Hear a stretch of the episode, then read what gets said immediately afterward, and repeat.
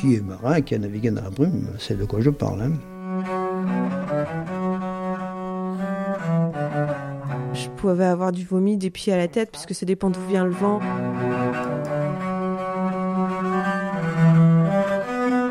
J'ai connu des phares euh, sur des îles. J'ai eu l'impression d'avoir des cathédrales qui se déplaçaient. C'est vraiment chouette quand on se met au lit, par exemple.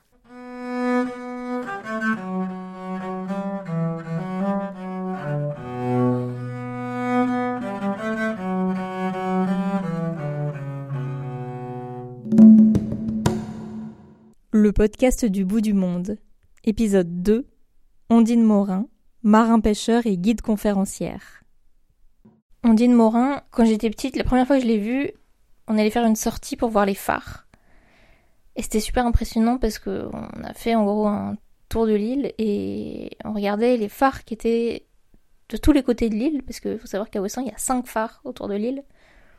Et, euh, et Ondine, elle les connaissait tous. Elle connaissait les particularités de tous les faisceaux, tous les rythmes lumineux de tous les phares. Ondine, elle est pêcheuse. Pêcheuse à Ouessant, c'est particulier parce que déjà, il n'y a pas beaucoup de pêcheurs à Ouessant, encore moins des pêcheuses. Elle incarne la femme ouessantine résiliente, indépendante, vraiment digne de, l'île aux femmes, parce qu'à Ouessant, il y a une, réputation et une histoire qui font qu'on l'appelle l'île aux femmes. 19e, 20e siècle, quand tous les mecs partaient naviguer, les mecs d'Ouessant partaient naviguer dans la marine de commerce surtout, les femmes restaient sur l'île. Bah, elles géraient l'île, quoi. Il n'y avait plus de mecs. Tout ce qui était administration, tout ce qui était commerce sur l'île, tout ce qui était euh, agriculture, euh, c'était les femmes à Ouessant. Enfin, c'était les femmes qui géraient elles géraient pas la politique non plus. Elles n'avaient pas franchement le pouvoir. Bon, c'était les prêtres, quoi, qui avaient le pouvoir moral, euh, religieux. Tout le monde croyait vachement en Dieu à l'époque. N'empêche, les femmes, elles bossaient. En fait, elles occupaient l'espace professionnel sur l'île. Donc ça leur donnait une autonomie de vie dans le quotidien. Même s'il n'y avait pas d'autonomie morale, ça leur donnait une autonomie quotidienne.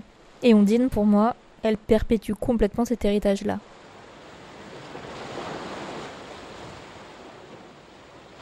Dis, puis prends quelque chose à manger. hein, si tu veux une crêpe, euh, on a de la chance d'avoir un voisin crêpier, donc. euh, Ça pas de prix, ça. Ouais, c'est clair. Je m'appelle Ondine Morin, je suis marin-pêcheur et je suis aussi guide conférencière. Je suis donc originaire euh, d'Ouessant. En quittant la fac, j'avais voilà qu'une idée en tête, c'était réussir à créer euh, mon propre job en fait à Ouessant pour rester vivre ici. On est tellement proche de la mer que on évolue presque autant en mer qu'à terre. Donc en fait, on se rend pas compte que c'est quelque chose de pas forcément commun. C'est inhérent à, à notre vie insulaire. Mon père, euh, il m'a amené pêcher euh, dès l'âge de 5-6 ans. Par exemple, moi, je commençais par descendre une échelle, euh, les échelles euh, qui sont sur le quai, là, qui font, on peut faire 6-7 mètres de haut à 4-5 ans. Enfin, voilà, mon père me disait toujours, je passe devant, comme ça, je te rattrape si tu tombes. C'est vrai que ça me fait sourire parce que maintenant, je vois, on dit aux enfants, non, non, tu t'approches pas d'une échelle, non, non, t'es trop petit pour descendre. Ça, ça me fait sourire parce que, en fait, à l'époque, voilà, on se posait pas trop de questions. Ma mère, elle disait, voilà, je veux qu'elle ait une brassière. Et puis, mon père, il disait, bon, ça pourrait te gêner quand même pour être en mer. Donc, elle était là, la brassière, mais euh, voilà, euh, tous les deux, on était complices et, euh, et puis, voulait que je sois le plus à l'aise possible pour manœuvrer. Donc, c'est vrai que j'ai appris toute petite. Première chose qui m'a appris, c'est pouvoir euh, revenir en, à terre si jamais il y avait du brouillard, par exemple. Si jamais lui perdait ses lunettes ou s'il tombait à l'eau, que moi je puisse euh, rentrer. Donc j'ai tout de suite été à l'aise avec un compas, euh, en connaissant les passes, voilà, pour aller de la Jument euh, au port de l'Empole. Je pouvais y aller un peu avant l'école et puis être à l'heure ensuite à l'école. Mais c'était c'était particulier parce que j'étais sujette au mal de mer. Ma mère était effrayée parce que bah, j'avais des cheveux euh, longs jusqu'aux fesses et plus ou moins attachés, donc vraiment, euh, je pouvais avoir du vomi des pieds à la tête puisque ça dépend d'où vient le vent et comment on s'arrange à bord. Et j'avais autant de sang, d'écailles de poisson que de vomi. Ou mais bon, on- quand on baigne là-dedans, c'était comme ça quoi. Et, puis des fois, euh, mon père disait bon, tu, tu dis pas que t'as été malade parce que sinon t'auras plus le droit de venir. Alors, alors je disais pas, mais ça se voyait tellement que.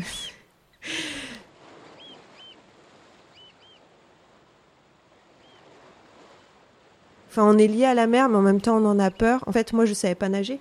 Et j'ai appris très tard à nager. Et en fait, c'est un peu le même lien qu'avaient les anciens à la mer. C'est-à-dire que voilà, ils étaient sur l'eau, ils travaillaient sur l'eau, mais la mer, on la craignait. Effectivement, on, on savait pas nager. Moi, j'étais pas, euh, j'étais pas à l'aise dans de l'eau à 13 degrés. Euh, c'est vrai que c'est pas évident pour des enfants ici à, à, à aimer et à barboter et à nager. euh. Je n'avais pas du tout envie euh, de faire marin-pêcheur euh, au départ. Enfin, L'idée m'est tout de suite passée parce que bah, je me suis rendu compte d'à quel point la mer était dangereuse ici, difficile, la pêche n'était pas évidente. Et comme mon grand-père, donc le père de mon père, était marin-pêcheur, moi on m'avait souvent euh, parlé de ça comme un métier extrêmement difficile. Mais bon, c'était une autre époque, hein, c'était au début du siècle précédent, donc ça avait rien à voir.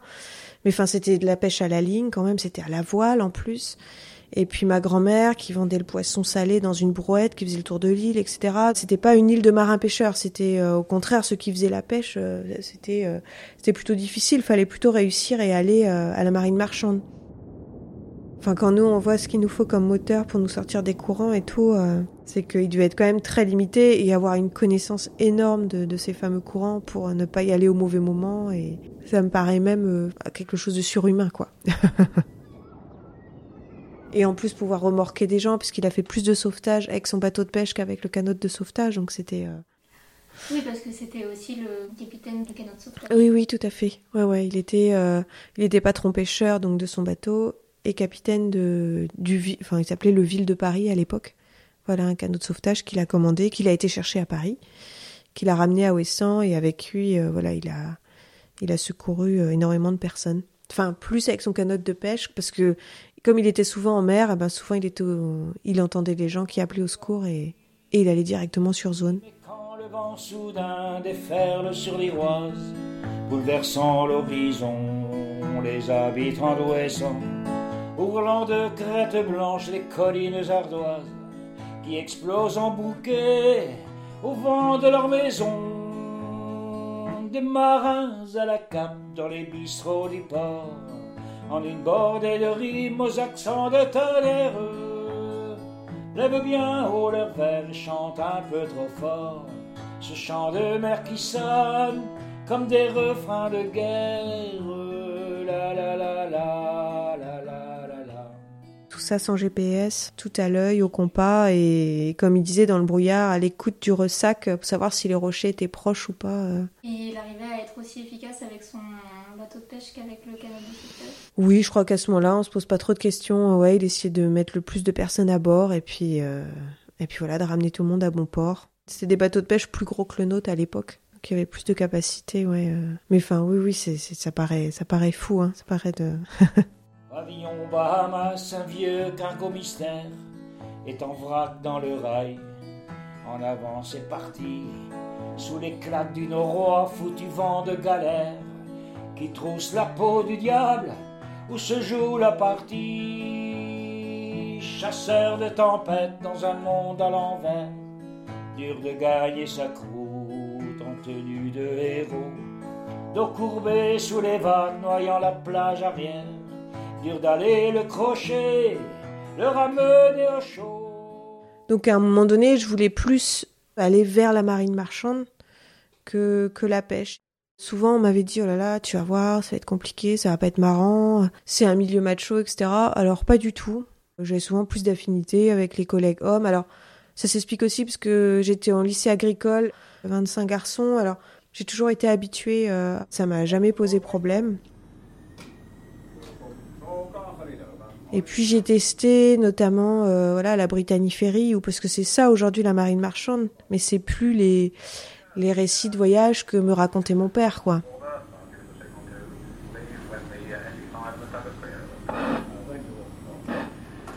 Ces récits euh, de marins au long cours euh, qui visitaient tous les pays, qui arrivaient directement dans, dans les ports et plus à l'extérieur des ports et qui passaient euh, plusieurs semaines avec euh, les gens de là-bas. euh, C'était quelque chose qui me faisait assez rêver.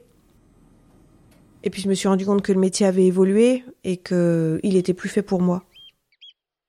La piqûre de rappel, ça a été ces embarquements euh, à la Brittany Ferry. C'était plus ce que c'était, les conditions avaient changé, il y avait plus de marins français et puis c'était voilà, c'était un temps complètement révolu. Mon mari, donc il était marin de commerce. Je voyageais à travers lui aussi parce qu'on on pouvait se retrouver dans des ports quand on se voyait pas au bout de quatre mois. C'était c'était chouette aussi. C'était un peu long. Lui, il avait qu'une idée euh, qu'on puisse euh, s'installer ensemble. Enfin moi aussi, hein, qu'on puisse travailler ensemble. Et donc depuis 2003, il connaissait Ouessant. Et il avait toujours eu envie de faire euh, pêcheur-ligneur comme était son grand-père euh, dans le sud Finistère à Kériti-Pamar. Finalement, on a trouvé le bateau et puis euh, j'ai attendu quand même euh, quelques mois avant de me dire tiens, si j'allais plus loin euh, et si je l'accompagnais vraiment en tant que professionnel et pas et pas là en, tant que touriste. C'est comme ça que j'ai eu l'idée d'aller à l'école de pêche et d'être matelot pour pouvoir embarquer des gens à bord, leur expliquer ce métier de la pêche, bah du coup en tant que guide conférencière. Enfin, mon histoire d'amour avec la mer, voilà, c'est à ce moment-là qu'il y a une renaissance. Je me suis rendu compte que j'étais tellement mieux en mer qu'à terre que je me suis dit bon voilà, je suis matelot et est-ce que je peux t'aider vraiment crocher dedans? Et il a commencé à m'apprendre le métier. Deux ans après, je suis retournée à l'école de pêche pour euh, être patron pêcheur. Là, c'était six mois, donc euh, j'avais plus de connaissances. C'était plus facile pour moi, euh, voilà, de pouvoir faire le quart la nuit ou et, donc à partir de là, j'ai vraiment décidé d'être la moitié de mon temps de travail en mer pour crocher dedans et pour être véritablement marin-pêcheur. Une fois qu'on est à bord, bah, ça reste un petit bateau hein, qui fait 8 mètres 60, donc euh, à l'année on est plutôt sur du lieu jaune, sauf quand il se reproduit en, février-mars. Il y a la dorade aussi qu'on va travailler, qui est très sympa à la canne. On peut aussi travailler euh, l'encornet, donc le, le calmar. Et puis après, des poissons qui sont un peu, euh, un peu moins nobles, j'ai envie de dire, et auxquels il faut vraiment faire du tonnage pour avoir un, rendement intéressant. C'est le maquereau, le chinchard, tous ces petits poissons qu'on pêche aussi à la ligne. En fait, nous, on pêche que ce dont on a besoin. On n'est plus dans, euh, heureusement, hein, dans cette phase où euh, il y a du poisson, alors on pêche, on pêche, on s'arrête plus parce que si on peut pas le vendre, c'est catastrophique. En fait, maintenant, et encore plus avec le confinement, on a compris un marché qui s'écroule, ce que ça peut donner. Et moi, ma hantise, ce serait de jeter du poisson. Donc, euh, ce qui est intéressant à la ligne, c'est qu'il faut bien s'occuper du poisson, le refroidir dans des bacs avec de l'eau de mer glacée, et puis après, voilà, qu'il ait une belle euh, rigueur cadavérique pour l'entreposer dans la glace. Enfin, on, en prend vraiment soin parce que voilà, c'est un poisson euh, qui est pincé, donc auquel on met des étiquettes parce qu'il est reconnu poisson de ligne. Et c'est intéressant d'avoir des, des chefs à Paris, voilà, qui nous envoient un message en disant qu'ils sont exceptionnels. Voilà, c'est des retours très très sympas aussi. Premier export euh, le plus traditionnel, c'est la criée. Donc ça peut être la criée de Brest, là, qui est le plus près.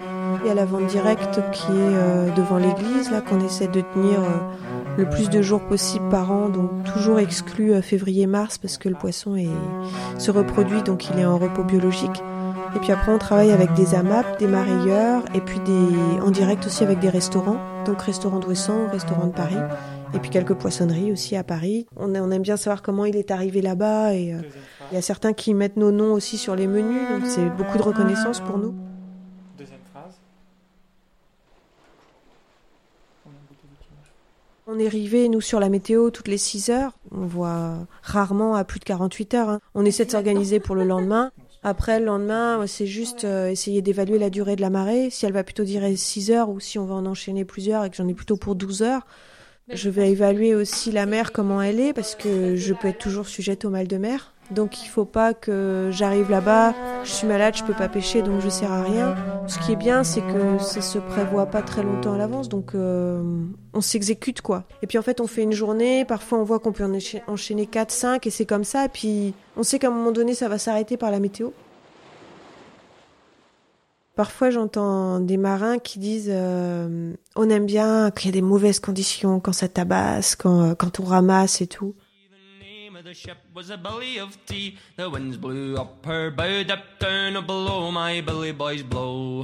Soon may the wellerman come to bring us sugar and tea and rum. One day when the tonguing is done, we'll take our leave and go. Je trouve quand même que quand les conditions sont bonnes, c'est quand même super sympa de pas être à lutter pour tenir debout, pas passer par-dessus bord, tout simplement.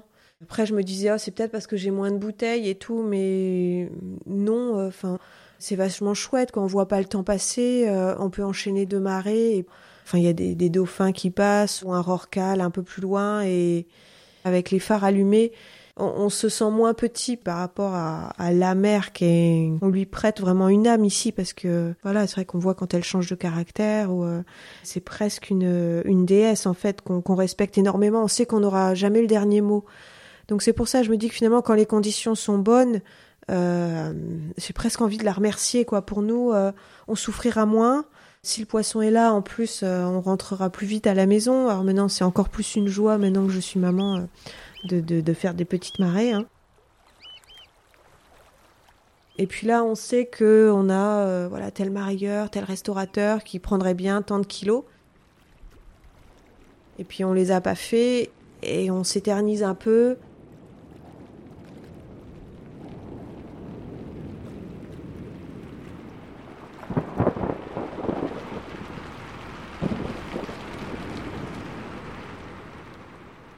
On savait que voilà la nuit tombe, on sait que le temps est en train de changer et puis le mauvais temps arrive plus vite que prévu.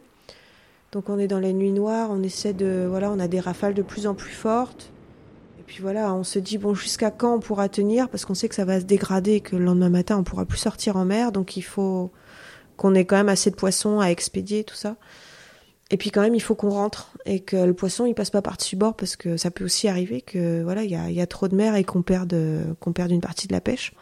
Et ça, euh, bah ouais, c'est pas marrant en fait. On a hâte, euh, on a hâte d'arriver au mouillage, de parce que quand c'est la nuit, il y a toujours la hantise aussi de se prendre un bout dans l'hélice ou euh, la, nuit c'est compliqué hein, la veille. Hein, c'est on a beau être là, euh, d'avoir les yeux rivés devant. Quand il fait nuit noire, euh, on n'est pas à l'abri d'une bouée qui traîne, d'un bout flottant, d'une palette, d'un et qui peut faire tout tout virer presque au drame en fait. Ici, c'est très complexe parce qu'en fait, euh, rien ne correspond aux heures d'un annuaire de marée. On n'a pas les mêmes heures de, de jusant et de flot, qu'on soit du côté de la jument, du côté du bachou, du côté de Kérayon, ou encore du côté de Mencorne. C'est vraiment euh, quand on arrive à connaître Ouessant qu'on sait que, voilà, à certaines heures de marée, ça passe là, mais à une heure près ou deux, ça passe moins bien. Puis parfois, euh, à une heure ou deux de marée près, on n'était pas bien. Et, euh, et puis ça déferle quoi. Et, et c'est très impressionnant quoi. Quand le bateau se couche euh, je me rappelle juste d'avoir euh, vraiment mis mes, mes ongles dans le dans le bois du, du bateau. Enfin les parties en bois de la passerelle quoi. Il y a, il y a encore la trace euh. après c'est une espèce de mécanisme de survie qui se met en place et on n'a plus peur. On est on est juste à penser euh, voilà qu'est-ce que je dois déclencher en premier etc pour euh, s'il y a besoin voilà de prévenir des secours déclencher un radeau de survie et, puis après, bon, la satisfaction, elle est énorme. C'est aussi des très bons moments quand euh, on est rentré, on voit que on se met au mouillage, on a réussi à se mettre au mouillage parce que si ça peut être compliqué, si le vent devient trop fort, on n'y arrive plus. C'est aussi des choses ici qui nous pourrissent la vie euh, en tant que pêcheur parce qu'on n'a pas de port-abri, donc on peut pas arriver dans un port, il y a un ponton, on met un bout et on est à la maison. Encore, il faut qu'on arrive à prendre notre mouillage. Ça, c'est c'est encore des, des, un peu des angoisses euh, qu'on on se dit que la pêche n'est pas terminée. Et puis après, il faut débarquer la pêche. Des fois, on n'y arrive pas parce que le ressac est trop important. Enfin bref. Et en fait, là où le comble du, du bonheur il arrive, c'est après ces moments difficiles, quand je vois les bacs alignés sur le quai à la frontale, euh, le vent qui souffle à 80-90 à l'heure, le bateau est amarré. Bon, j'ai toujours l'impression que ça bouge. Et euh, je me dis, on a réussi, quoi. Et euh, là, je suis contente parce que le lendemain, c'est la tempête, on va dormir et on a pêché. Donc, il peut faire mauvais 3-4 jours. On a fait notre, euh, voilà, ce qu'on devait faire et, et ça, c'est vraiment chouette quand on se met au lit, par exemple. côté de ta mère, fais ton petit dodo, sans savoir que ton père s'en est allé sur l'eau. La vague est en colère et murmure là-bas, à côté de ta mère. Fais dodo mon petit gars. Pour te bercer je chante. Fais bien vite dodo. Car dans ma voix tremblante, j'étouffe un long sanglot. Quand la mer est méchante, mon cœur sonne le glas. Mais il faut que je chante. Fais dodo.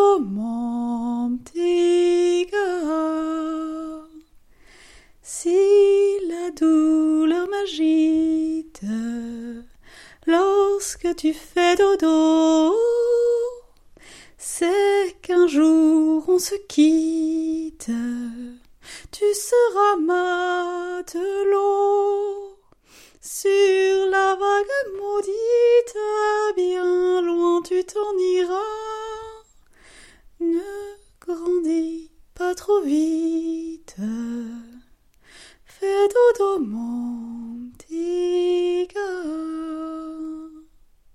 La pêche, en fait, on peut vraiment varier de moments de euh, où on est mais heureux parce que voilà le temps est là, le poisson est là, et puis c'est la mer, c'est ça. À un moment donné, ça se dégrade complet. Où on a une avarie, où on a quelqu'un à aller chercher, à remorquer, parce que c'est ça aussi la mer, c'est que et, et tout euh, tout change quoi. Il y a rien de prévisible.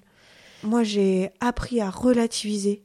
Tant qu'il n'y a pas, euh, voilà, enfin, on s'est pas fait mal, on s'est pas blessé, euh, le bateau, euh, il prend pas l'eau, enfin, on fait partie de la chaîne alimentaire. On est juste au-dessus des prédateurs qui sont, voilà, lieu jaune, barre, dorade, mais on est au même niveau que le phoque en fait qui se nourrit. Hein. La seule chose, nous, c'est qu'on essaie de nourrir plusieurs êtres humains parce que c'est notre métier et, euh, et c'est la mer qui aura le dernier mot. Quoi. Le bateau, c'est nous, on lui prête une âme parce que voilà, on est très attaché à notre à notre bateau de pêche parce que voilà, on a mis du temps à le choisir et euh, on, on lui fait vraiment confiance. Enfin bref, voilà, il nous a toujours ramené, mais euh, ça reste de la mécanique, quoi. Ça tombe en panne ou autre, donc. euh, Il, il s'appelle comment le bateau? euh, le Finisterae. Mon grand-père, en fait, son meilleur ami, c'était Jean Epstein, et il a aidé à réaliser le film Finisterae au début du XXe. Enfin, il a été régisseur de tous les films d'Epstein sur la mer. Donc, il a appelé sa maison Finisterae aussi. Voilà, le continent européen d'un côté, le continent américain de l'autre. Et ça symbolise ça aussi pour moi, euh, ce nom de bateau, quoi. Le large, la liberté, et, puis en même temps, euh, des racines ancrées à Ouessant.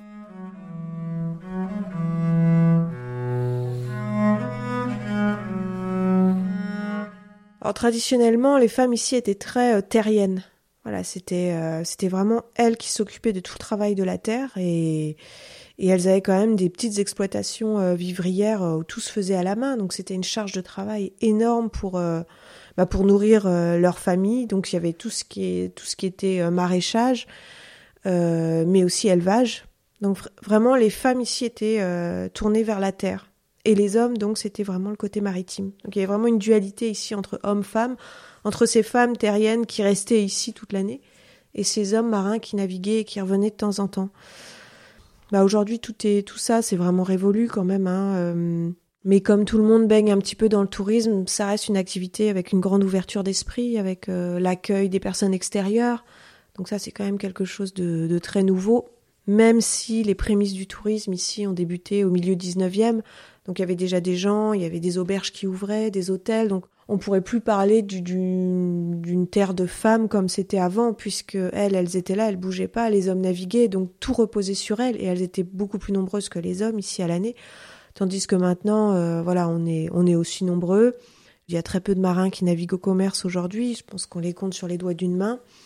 Euh, il y a quelques femmes qui naviguent aussi.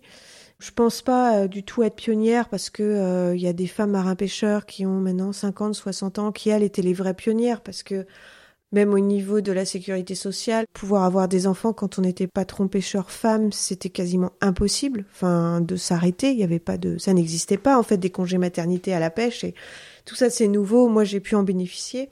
Alors je crois que c'est qu'il y a que 3% de femmes marins-pêcheurs au long, enfin pêche hauturière et dans la pêche côtière, je crois que c'est 10, 10, 12%, peut-être un peu plus. Donc voilà, déjà les, les femmes qui sont marins pêcheurs hauturières, là c'est, enfin déjà les hommes, moi je les admire. hein. Et hum, c'est au large? ouais, voilà où on part minimum 15 jours. euh, Enfin là c'est un autre métier, je mettrai jamais les pieds euh, là-dessus.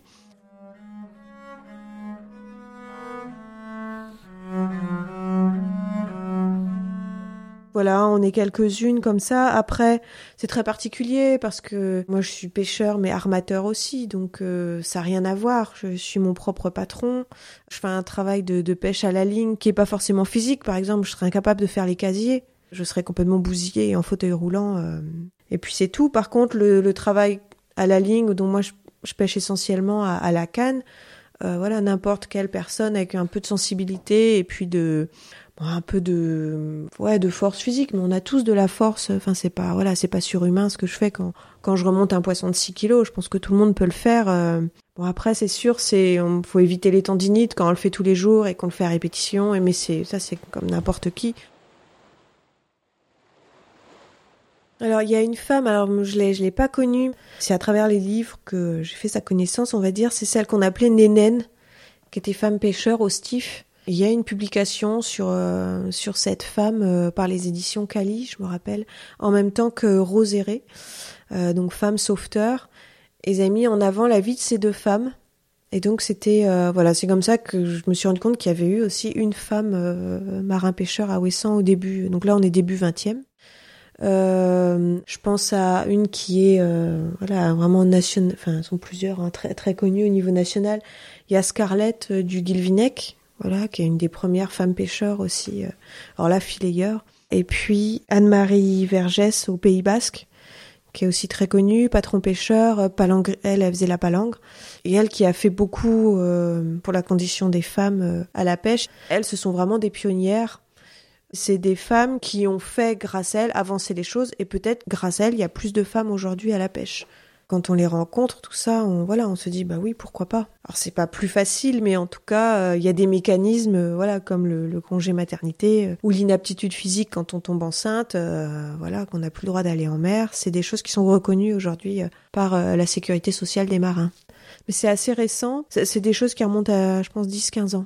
Ah ouais, parce que je sais, moi j'ai eu, euh, à un moment donné, j'ai eu un souci sur ma grossesse et c'est euh, une sage-femme qui me suivait, euh, qui a envoyé un mot à l'ENIM, qui est notre sécurité sociale des marins, et ils n'ont pas compris, enfin, ils, ont très peu de femmes à gérer, et, elle me dit, Ah, c'est la première fois que je me heurte, qu'il a fallu que je redonne des explications pour expliquer que t'étais arrêtée, que t'avais un souci sur ta grossesse. Elle dit, c'est- ça m'a fait bizarre, quoi, parce qu'aujourd'hui, euh, c'est plutôt acquis, et là, je sais pas, le mécanisme se mettait mal en place. euh, C'était rigolo. Enfin, elle, elle disait, ouais, je pense que c'est lié à ta condition de marin-pêcheur, quoi. On, est tellement bien aux endroits où on pêche que c'est un tel plaisir. Même, euh, voilà, en plein hiver, même dans la nuit, enfin, c'est... Il y a toujours, voilà, ça, ça nous dope, en fait. C'est un dopant de, de travailler autour d'Ouessant.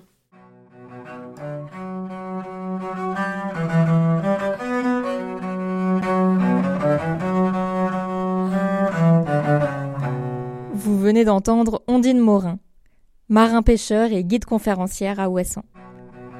C'était le deuxième épisode du podcast du bout du monde, imaginé et réalisé par Léna Coutreau pour la compagnie Penarbed.